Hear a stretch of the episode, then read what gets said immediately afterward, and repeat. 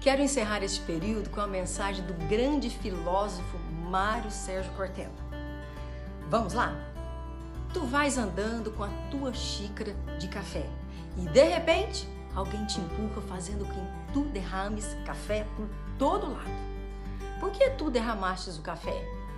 Porque alguém me empurrou? Resposta errada. Derramaste o café porque tu tinhas café na caneca. Se tu tivesse chá, teria derramado chá. O que tu tiveres na xícara é o que vai se derramar. Portanto, quando a vida te sacode, o que tiveres dentro de ti, tu vais derramar. Tu podes ir pela vida fingindo que a tua caneca é cheia de virtudes, mas quando a vida te empurrar, tu vais derramar o que na verdade existe no teu interior. Sempre sai a verdade à luz. Então, terás que perguntar a si mesmo: o que há na minha caneca? Quando a vida ficar difícil, o que vou derramar? Alegria, agradecimento, paz, bondade, humildade? Ou raiva, amargura, palavras ou reações duras? Tu escolhes.